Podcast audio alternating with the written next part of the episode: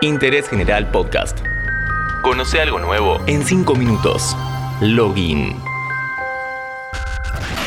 Hola, ¿cómo estás? Soy Lean Jiménez. Hoy analizamos un fenómeno que puede ser el negocio del futuro o una burbuja que en cualquier momento explote. Los NFT, tokens no fungibles. ¿Qué diferencias tiene con el arte comúnmente conocido? ¿Por qué está de moda? ¿Cuáles fueron las subastas que reavivan las ganas de formar parte de esta tendencia?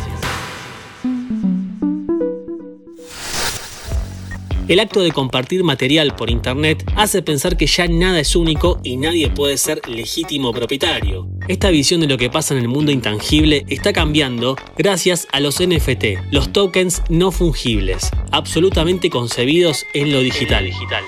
En 2012 surgen los CryptoKitties, un juego que te permite criar, almacenar y transferir gatos virtuales. La novedad de estas mascotas es que cada una era única, no había otra igual. La posesión de cada gato era contabilizada en una cadena de bloques o blockchain, el mismo método con el que se registran las transacciones en bitcoins. Esta idea de poseer algo original y tener un título fue la base sobre la que se construyen los NFT. Cómo hacer que cada obra o activo digital fuese único e irrepetible, aún ante las copias que se pueden gestar en Internet. La solución está en el blockchain, la data imposible de falsificar que nos dice quién es el autor de esa obra y quién es el propietario actual. Una cadena de datos enlazados que funciona como título de propiedad. Todos conocemos a la Mona Lisa, aunque no la hayamos visto personalmente. Fuimos testigos de infinitas reproducciones de este cuadro, pero la obra está en un solo lugar. Esa es la intención del NFT, definir un único archivo y dueño. Ante la explosión de los bitcoins, quien quiere sacar una diferencia en la web especulando, ve en los NFT una posibilidad a futuro. Si querés conocer sobre monedas virtuales, tenemos un podcast en Login, pasado y presente del bitcoin, donde ahondamos en el tema. La moneda para comercializar estas piezas de colección se llama Ethereum, una de las criptomonedas con billetera virtual. Pero ¿cómo puede interesarle a alguien pagar por una jugada en video de LeBron James?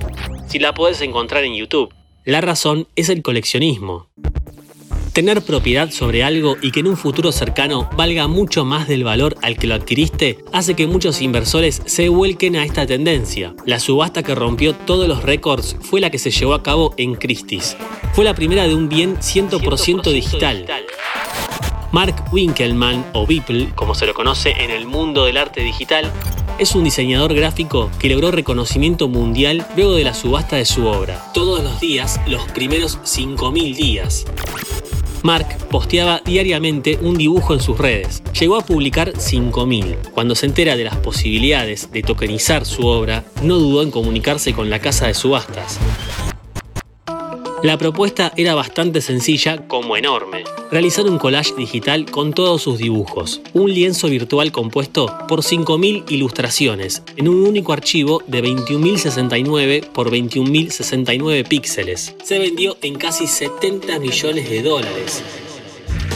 El interesado no se lleva nada físico, solo el token que verifica que es el propietario. Otra subasta mediante este modelo fue el primer tweet de Jack Dorsey, fundador de esta red social fue adquirido por casi 3 millones de dólares. Los NFT pueden incluso programarse para que cada vez que un archivo original de estos sea revendido, el autor gane un porcentaje. Compañías que se dedican al coleccionismo o que tienen mucho merchandising están migrando a los activos digitales. Tops, la empresa de trading cards o tarjetas coleccionables, lentamente se está mudando al mercado digital. El 25% de su negocio está digitalizado y en constante crecimiento.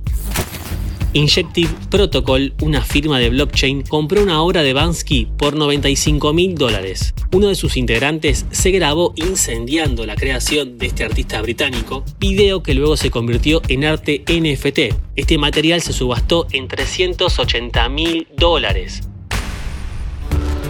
Burbuja o bola de nieve. La fiebre por el arte NFT no para, pero al igual que los bitcoins es un área de alto riesgo. Se recomienda diversificar las inversiones, esperar a ver qué pasa y quién te dice salgas ganando. Interés General Podcast. Encontrarnos en Spotify, en Instagram y en interésgeneral.com.ar.